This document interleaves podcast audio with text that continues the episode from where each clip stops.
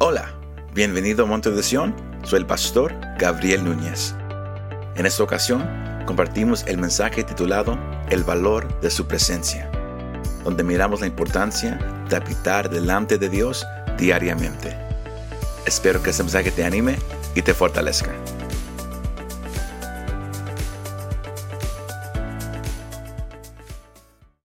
Dios hoy ha dado una palabra especial para su pueblo. Y el deseo mío es que usted pueda tomar esta palabra y, no nomás la tome en su corazón, pero que usted aplique lo que el Señor hoy le está hablando a su pueblo. Amén. Hay, una palabra que yo quiero que, que usted ah, reconozca y se sepa de memoria, y es la palabra valor. Cuando algo tiene valor, esa cosa se considera algo importante o algo de utilidad, sino cuando algo es valorado. Eso significa que algo es importante o beneficioso. Eso es lo que significa la palabra valor. Algo de importancia. Algo que, que trae beneficio. Y el tema de esa tarde es el valor de su presencia. Todos escucharon esa parte, el valor de su presencia, the value of his presence. Yo, yo, yo creo que usted voltee a su vecino y dígale el valor de su presencia. Pero dígase la voz alta, el valor de su presencia, the value of his presence. El punto a, donde yo lo quiero llevar en, esta tarde es que usted y yo reconozcamos como creyentes, para los que ya conocen a Cristo, y quizás si alguien no lo conoce, que usted hoy pueda llegar al entendimiento el, que hay un valor en estar delante del Señor. Hay un valor en estar delante de Él diariamente. Todos escucharon esa palabra, diariamente. Hay un valor en el estar ante la presencia de Dios. Porque si usted lee, su Biblia, usted va a, notar algunas cosas que hay ejemplos en, los tiempos bíblicos de hombres como, como Moisés, como Josué, como Abraham, como Pablo. Y aún también en, tiempos más, más modernos como Sturgeon, como Tozer, Ravenhill, como Chadwick, hombres, mujeres que, que, que han valorado el estar delante de la presencia de Dios. Porque algo sucede cuando alguien camina con Dios diariamente. La palabra nos deja saber en Génesis que Adán caminaba con Dios, que Enoch caminaba con Dios. Y, no nomás en el Antiguo Testamento, pero también en el Nuevo Testamento miramos la importancia de, cómo los hombres y, y, las mujeres tomaban seriamente el deseo de estar delante de Dios. David escribió varios salmos hablando de cuánto él amaba estar delante de Dios, de cuánto él anhelaba regresar a la presencia de Dios. Ahora, usando el texto de, esta tarde, miramos un pasaje bien conocido, bien famoso, entre el, personaje de Moisés y el pueblo de Israel. Si ustedes, si uh, quieren, quieren, leer en su casa, Éxodo el 32, usted va a mirar que por 40 días Moisés había subido a la montaña del Señor a recibir la ley de Dios, que hoy lo conocemos como los diez mandamientos. Y él había subido, él, él y Josué, eh, ellos subieron a la montaña y Moisés estaba delante de Dios por 40 días y 40 noches más. El pueblo se quedó esperando abajo de la montaña. Y los días pasaban, las horas pasaban y ellos no sabían qué hacer. Ellos no sabían si Moisés todavía estaba vivo o si él estaba muerto. Y, cuando uno ya no sabe qué hacer y pasa el tiempo, uno se, empieza a poner un poco ansioso. Uno ya, ya no, no, está satisfecho nomás con, estar sentado y esperando. Uno dice, yo tengo que hacer algo, esta carne tiene que hacer algo. Y después de 40 días, e, ellos empezaron a, decir, ¿y sabes qué? A mí se me hace que Moisés está muerto. A mí se me hace que Josué también se fue con Moisés a la tumba. Y ellos no han regresado, han pasado mucho tiempo. ¿Y sabe qué pasó? Ellos hablaron con Aarón, el hermano de Moisés. Y ellos le dijeron, ¿sabes qué? Vamos a tomar todas las joyas de oro que tenemos y, queremos que, que, nos hagas un ídolo para, para nosotros salir y empezar a adorar a este ídolo. Y ellos convencieron a Aarón a, formar ese ídolo de oro. Y, el pueblo de Israel que había mirado la grandeza de Dios, que había escuchado la voz de Dios, que había mirado tantas obras poderosas que, que Dios había hecho al favor de ellos, empezaron ellos a levantar cántico, empezaron a postrarse delante de un ídolo falso. Y el pueblo estaba haciendo actos perversos, actos sucios, que, que, Moisés y Dios, al ellos estar ah, juntos hablando, Dios le manda a Moisés, es tiempo de que bajes, porque este pueblo ha pecado contra mí. Y hasta aquí ha subido el pecado de este pueblo. Y Moisés baja con Josué. Y ellos, eh, José pensó que, que, había una guerra en el campamento por el ruido y la bulla que, que estaba pasando ahí. Pero y, al Moisés mirar eso se enojó, mas no se enojó tanto como Dios estaba enojado. Y eso, y eso nos lleva al texto de esta tarde. Porque surgió una conversación entre Dios y Moisés. Y aquí miramos cómo Moisés valoraba la presencia de Dios, no nomás para su vida, pero, pero también para el pueblo de Israel. Ahora, hay una pregunta que yo quiero que usted se haga en sí mismo. ¿Cuánto valora usted la presencia de Dios? Porque podemos mirar en, en el capítulo 33, versículos 1 al 3, esta conversación entre Dios y Moisés. Si me quiere seguir, me puede seguir. Si más quiere escuchar, escuche. Entonces el Señor dijo a Moisés, anda, sube de aquí, tú y el pueblo que has sacado de la tierra de Egipto. Escucha esa parte. Porque si usted, si usted ah, lee Éxodo, usted va a mirar cuántas veces Dios dice, saca a mi pueblo. Este es mi pueblo. Pero era tan perverso, tan sucio lo que Israel empezó a hacer, que Dios dijo, yo no quiero nada que ver con ellos. Y aquí miramos cómo Dios trata al pecado. Porque Dios es un Dios santo, Él es un Dios perfecto, Él no puede estar cerca del pecado, Él se tiene que alejar de cualquier pecado. Y él dijo, Moisés, yo quiero que salgas tú y el pueblo que tú sacaste. Ya no era el pueblo que él había sacado. Ahora era el pueblo que Moisés sacó. Yo quiero que los saques de, de, aquí y salgan. Y luego el Señor tiene, dice algo bien interesante a, a, Moisés. Él le dice, a tu descendencia yo, yo le daré esa tierra. Versículo 2. Enviaré un ángel delante de ti y echaré fuera a los cananeos, amoreos, hititas, fereceos, heveos y jebuseos.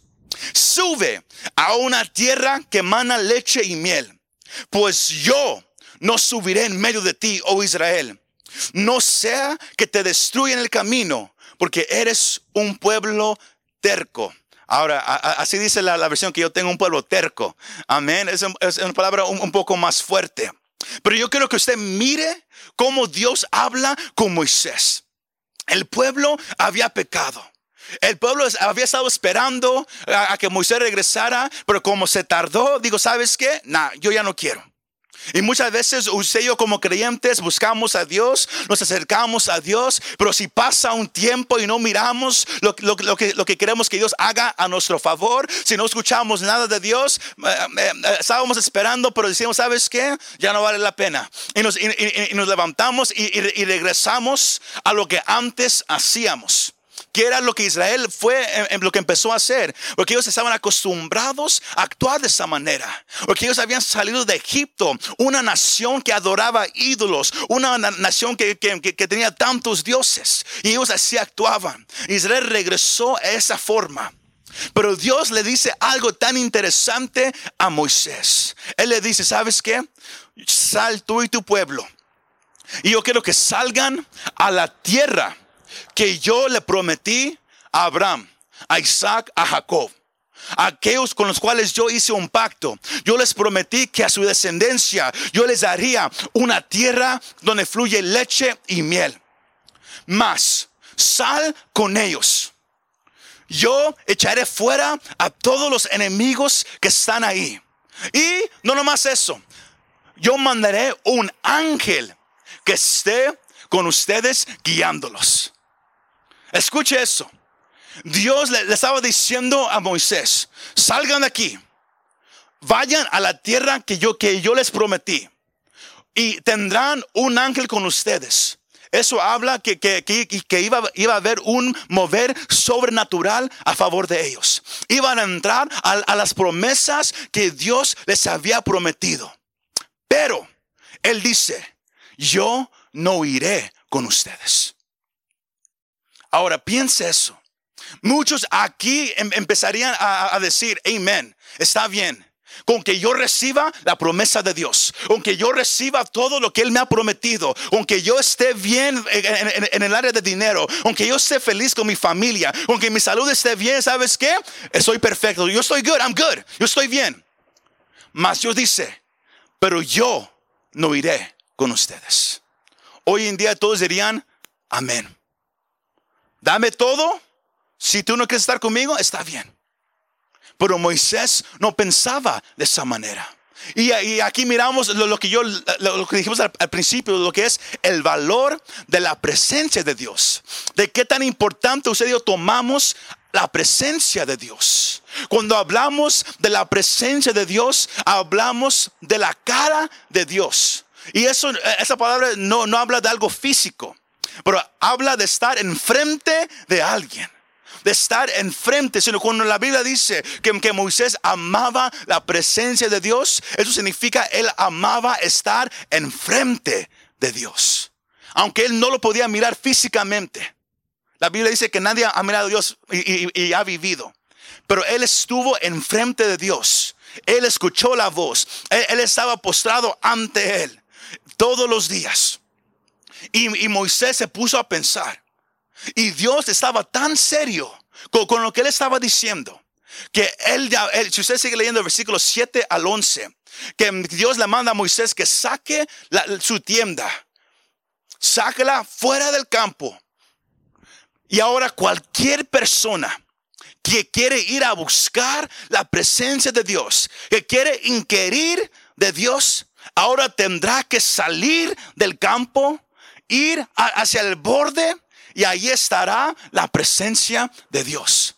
Sino ahora Dios ya no estaba en medio de ellos. Ahora el pueblo, los que de verdad querían la presencia de Dios, los que de verdad anhelaban escuchar la voz de Dios, los que de verdad anhelaban estar enfrente de Él postrados, ahora tenían que hacer un esfuerzo para salir del campo a ir donde estaba la presencia de Dios.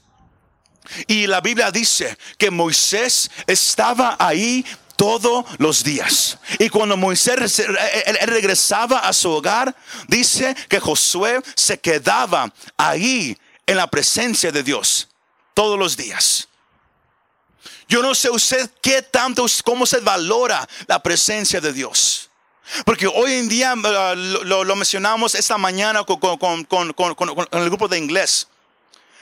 Hoy en día hay tanto creyente, tanto hombre y mujer que busca la mano de Dios, que busca que, algo, que Dios haga algo a favor de ellos. Quieren que Dios los sane, quieren que Dios les dé esto, que buscan los beneficios de Dios, buscan que Dios haga algo a favor de ellos, mas no quieren estar delante de Él. Y ese es un problema tan grande en la iglesia cristiana hoy en día que, queremos la, iglesia igual como un drive-thru. Todos aquí han ido a un drive, ¿verdad que sí? Agarrar hamburguesa, uno se mete en el carro, ordena y luego dos o, tres minutos después, ahí está la comida y uno se va. Es algo rápido. Hoy en día así son muchos. Yo quiero ir a la iglesia, pero yo quiero que sea algo rápido. Yo quiero entrar, nomás cánteme dos o tres cantos, dame un mensaje cortito que me haga sentir bueno y, en una hora vámonos a la casa. Lo mismo lo hacemos en el hogar. Abremos la Biblia, el versículo del día. Lo leo, oh gracias Señor, y nos vamos. Hacemos tantas cosas. ¿Por qué? Porque no valoramos lo que es estar delante de Dios. Para nosotros no es tan importante.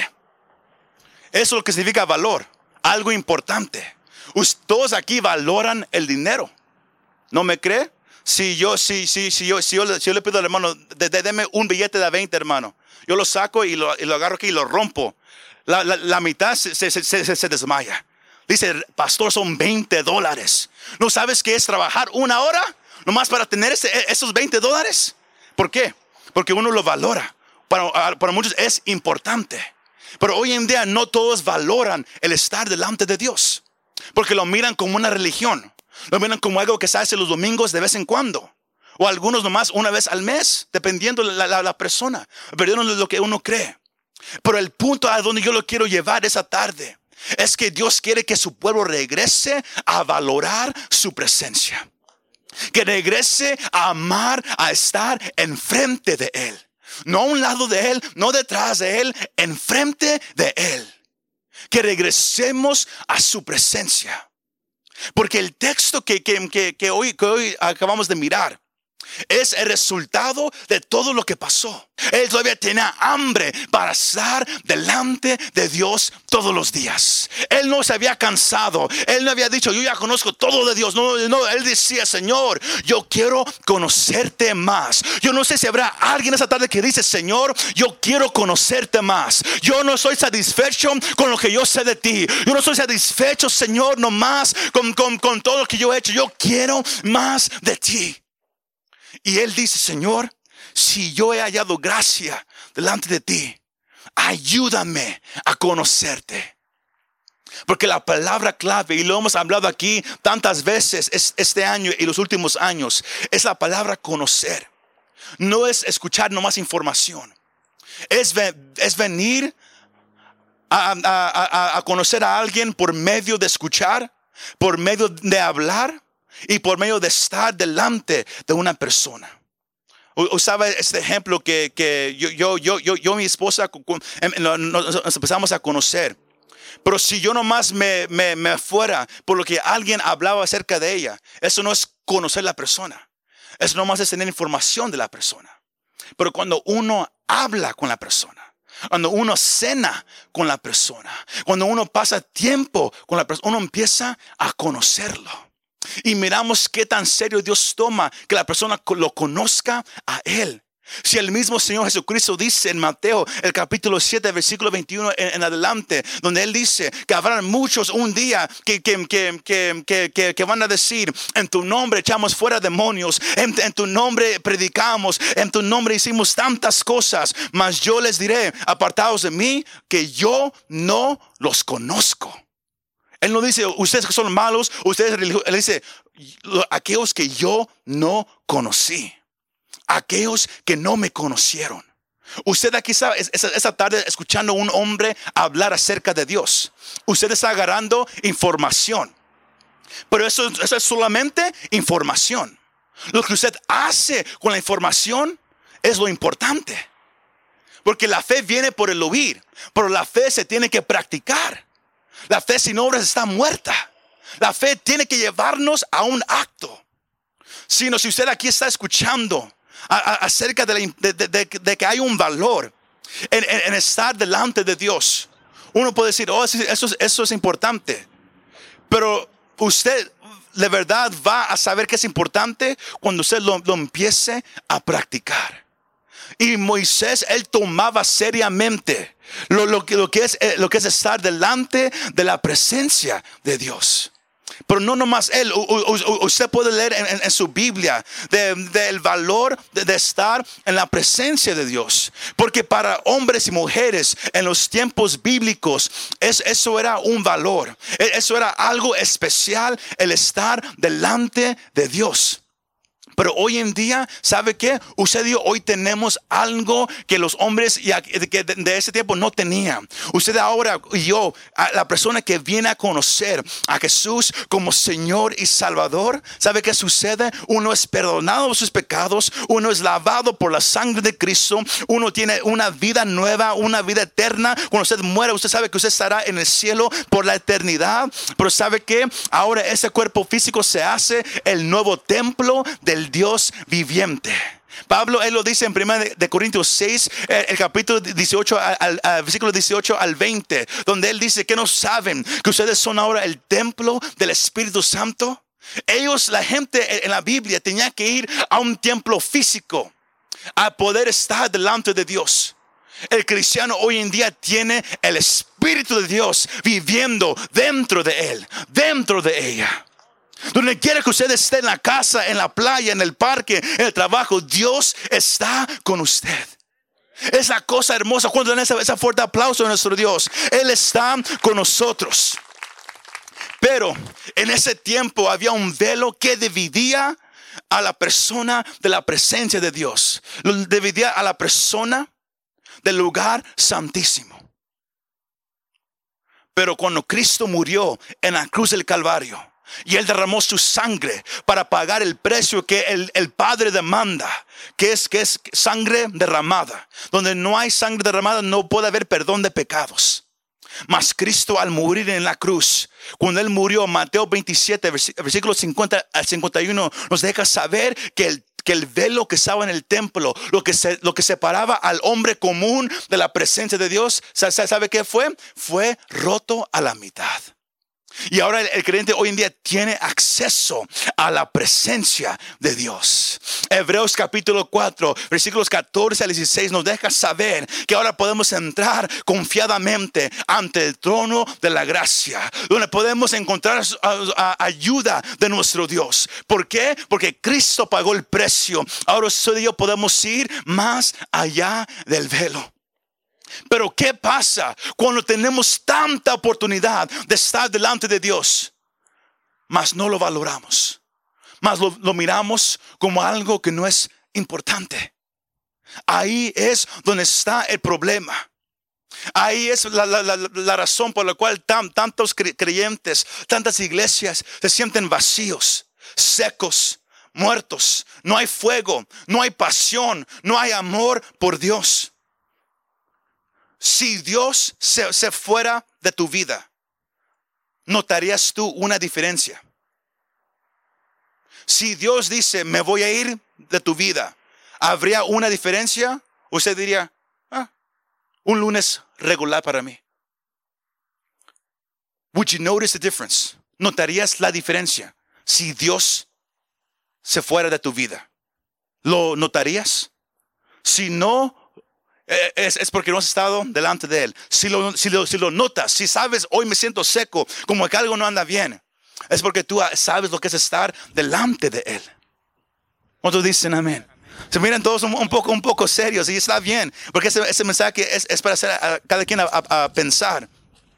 Porque todo lo que el cristiano necesita, lo que el creyente está buscando de Dios, el fuego, la audacia, el valor, el amor para Dios, todo eso es el resultado de estar en la presencia de Dios. Eso no se compra con dinero. Eso no, no, no, no es algo que uno puede fingir. Todo es el resultado. El valor es el resultado de estar en la presencia de Dios. Elías es un gran ejemplo. Léalo su casa. Primera de Reyes, el capítulo 17, versículo 1. Elías se pudo parar enfrente del rey Ahab, un, rey pecador, y él habló con valor, con audacia. ¿Por qué? Porque él mismo decía: Yo soy aquel cuyo ha estado delante de la presencia de Dios. Cuando uno ha estado delante de Dios, uno tiene valor. Uno tiene audacia. Los tres jóvenes de Daniel capítulo 3, eh, eh, cuando, todos se hincaron a un ídolo, ellos fueron los únicos que quedaron parados. ¿Por qué? Porque ellos mismos le dijeron al rey, nosotros no, no le tememos a usted, oh gran rey, nosotros le tememos a Dios. El valor es el resultado de estar delante de Dios. Pero no nomás el valor es el resultado, también viene el amor hacia Dios. Y David es el gran ejemplo. Él se pasaba tiempo en la presencia de Dios, en el templo. Pero cuando Saúl lo empezó a perseguir y él ya no, ya no tenía la, oportunidad, la habilidad de poder estar en, en un templo físico ante Dios, él, empezó a escribir Salmos 42, Salmos 63, donde, donde, él dice, como, como, el siervo brama por las corrientes de las aguas, así, así desea mi alma el Dios vivo. Yo tengo sed por el Dios vivo. Y usted puede decir, man, ¿cómo, cómo se sentiría tener sed por Dios? Métase a la presencia, pase tiempo con Él todos los días y usted va a sentir cómo se siente eso. Y David pasaba tiempo con él y por eso él dice en Salmos 27, 4, una cosa yo he demandado de Jehová, más yo la buscaré. Que yo pueda estar en el templo de Dios, no más, escuche, no más para mirar la hermosura. Él no, dice, él no decía, yo quiero estar delante de Dios para que me sane, para que me dé un negocio, para, para que haga eso o aquello. No, él dijo, solamente para mirar su hermosura. Solamente yo, yo más quiero estar delante de Él, nomás sentado en su presencia, sin decir nada. Eso es tener amor hacia Dios. Pero hoy en día estamos tan preocupados con tantas cosas que es difícil tener amor hacia Dios. Pero la presencia de Dios, el resultado es un valor, es amor hacia Dios y último es el fuego de Dios. Eso lo hablamos hace, hace unas semanas atrás. Que un cristiano ferviente es aquel que ha estado delante de Dios. Hebreos 12, 29 nos deja saber que nuestro Dios es un fuego consumidor.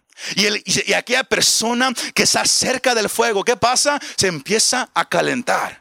¿Verdad que sí? Qué bueno sería ahorita no tener, tener un fuego aquí afuera. Y se puede decir, ah, entonces, entonces sí, sería yo un poco más calientito. Aunque el fuego esté allá, el calor va a empezar a llegar hacia mí y yo me voy a calentar. Si hay cristianos que, sin fuego, cristianos sin pasión, no, no, no, no, es falta de, de, una iglesia, no es falta de un predicador. Es porque la persona misma tiene que regresar a la presencia de Dios. Ahí está el fuego de Dios, iglesia. Más, para, para, para cerrar este mensaje, Moisés entendía él reconocía la importancia, el beneficio de estar enfrente de Dios diariamente, de tomar, de hacer el esfuerzo, de meterse delante de Dios diariamente, porque toma esfuerzo. Todos dicen, Señor, ayúdame a buscarte, ayúdame, Señor. Y uno está sentado y uno se pasa tres o cuatro horas binging on TV shows, como se dice para los jóvenes esa parte. Uno se sienta a mirar a la televisión tres, cuatro horas. O en YouTube en su teléfono. Uno, uno hace tantas cosas. Cuando el estar en la presencia de Dios requiere esfuerzo de la persona. Dios busca a la persona para salvarla. La persona tiene que buscar a Dios para conocerlo. Entonces agarramos esa parte. Requiere un esfuerzo de nosotros. Requiere que usted se meta diariamente. No de vez en cuando, yo hablo diariamente a la presencia de Dios. Ese es un llamado para usted, amigo, amiga, que, que, usted, que usted ya conoce a Cristo, que es tiempo de regresarnos a la presencia de Dios diariamente. Abra su Biblia todos los días, hable con Él todos los días, pero no lo haga para agarrar información, hágalo para enamorarse de Él. Hágalo para, para, para estar delante de Él, para conocer su corazón. eso es lo que falta hoy en día en la iglesia cristiana. Porque tanta gente se sabe la información bíblica. Tanta gente va a los servicios cada vez que hay. pero no todos conocen el corazón de Dios. No todos aman la presencia de Dios. Y esa tarde que vamos a tener bautismos, es el deseo que yo tengo para esos hombres y mujeres que, que, hoy, hoy se van a bautizar. Que ellos reconozcan que el paso de bautizarse, el hacer a Jesús el Señor de su vida, es una decisión del Señor. Ahora mi vida, ahora mi vida te pertenece a ti. Yo voy a buscarte todos los días. Ese será el gran anhelo de mi vida. Porque hay una cosa importante y es estar en la presencia de Dios diariamente. Lean su casa, Lucas 10, 38 al 42. el famoso pasaje de Marta y María. Marta había, ella había recibido a Jesús en su hogar. Escuche, ella lo recibió. Ella lo reconoció. Ella conocía la voz de Jesús. Ella lo invitó a, su hogar. Más, la, la Biblia dice que ella se empezó a distraer por todo lo demás por todo lo demás que tenía que hacer. Y María fue la única que, que, se fue a los pies del maestro. Y Marta, tan, tan desesperada, tan, tan, tan, cansada, tan ansiosa, dijo, Señor, dile que me ayude. Pero él dice, Marta, yo he, yo he entrado a tu casa. Tú me invitaste adentro. Mas ahora tú te has, te has salido a hacer las demás cosas y me, y me dejaste aquí solo. Ella fue la que vino y se sentó a mis pies. Y esto es lo mejor. Y eso no se lo voy a quitar a ella. Diciendo, esto es lo más importante. Es una iglesia esta tarde. Yo le recuerdo, quizás usted dice, por eso yo ya me lo sé, ya se lo sabe, ahora practíquelo. Regrese a la presencia de Dios. Regrese diariamente a estar delante de Él. Es ahí cuando, vengan problemas a tu vida, enfermedades, tribulaciones, donde vas a poder pasar por ellos. Porque vas a estar enfrente de Dios. Él es el que da la fuerza, la ayuda, lo que el hombre necesita. Si usted está aquí y usted no lo conoce, es imposible estar con Él si uno no, lo conoce. Es imposible estar en la presencia de Dios sin primero ir al Hijo.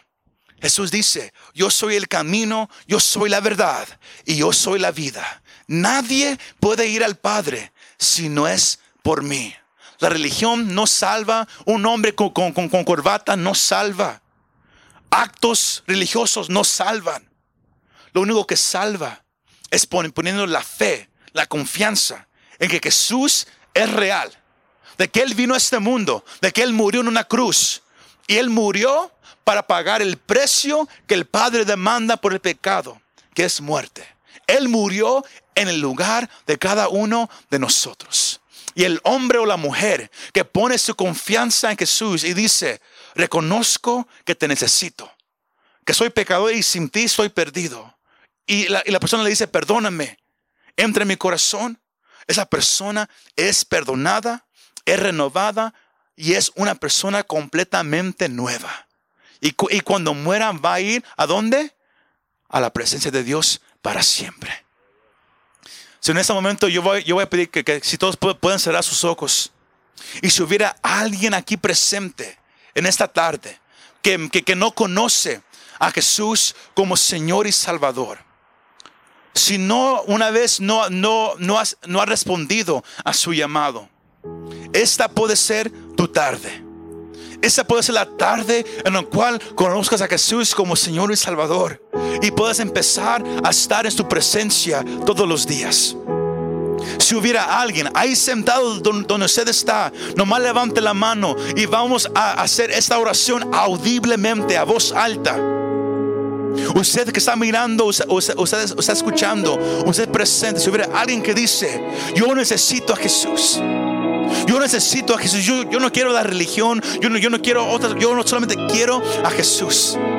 Pablo dice, si confesares con tu boca que Jesús es el Señor y crees en tu corazón que Dios lo levantó de los muertos, tú eres salvo.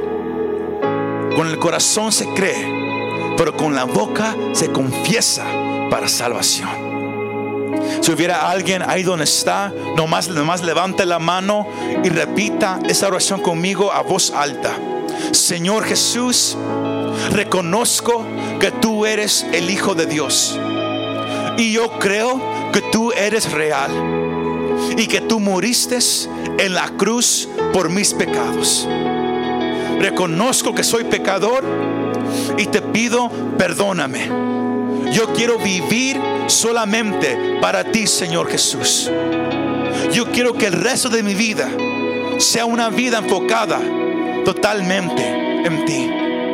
Gracias por amarme, por encontrarme cuando yo no te conocía. Gracias, Señor Jesús. Amén y amén. Le damos ese fuerte aplauso a nuestro Dios. Si usted hizo esta oración, déjenos saber para poder ayudarlo en su caminar con el Señor. Muchas gracias por escuchar este mensaje. Si te gustó este mensaje y te gustaría ayudar a apoyar nuestro ministerio, compártelo con tus amigos y familiares. Para conocer más de lo que Dios está haciendo aquí en Monte de Sion, o si quieres bajar nuestra app para el teléfono, visítanos montedesion.com. Gracias y nos vemos la próxima vez.